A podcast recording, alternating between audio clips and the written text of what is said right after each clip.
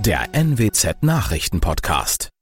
Seien Sie herzlich gegrüßt zum Nachrichtenpodcast der NWZ. Ich bin Alexander Will.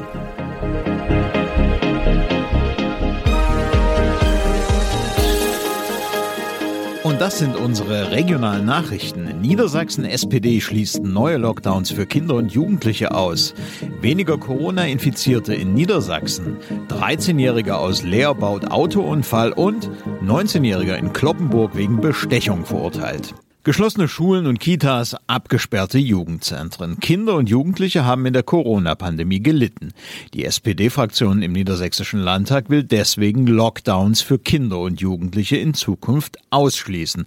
Das sagte die SPD-Fraktionsvorsitzende Johanne Modder am Mittwoch in Leer.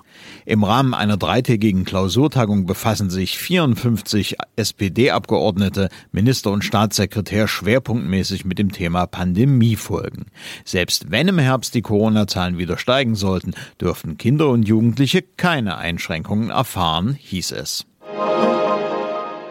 Die Zahl der Corona-Neuinfektionen in Niedersachsen sinkt spürbar. Die 7-Tage-Inzidenz lag am Mittwoch nach Zahlen des Robert-Koch-Institutes bei 363,2 nach 412,7 am Vortag. Der Wert gibt an, wie viele Neuinfektionen pro 100.000 Einwohner binnen sieben Tagen registriert werden.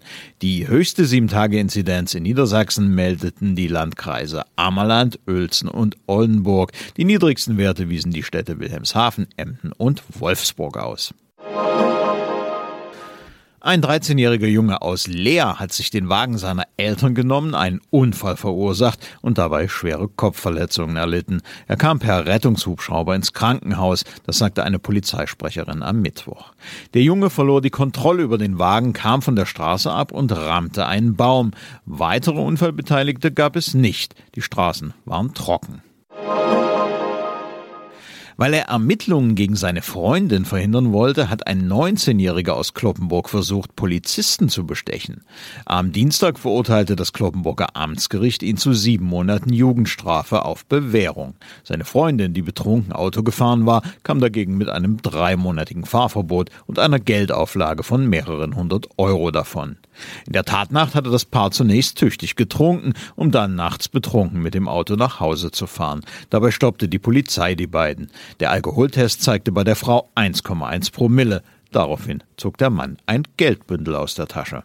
Das waren unsere Nachrichten aus der Region. Weitere aktuelle News aus dem Nordwesten finden Sie wie immer auf NWZ Online.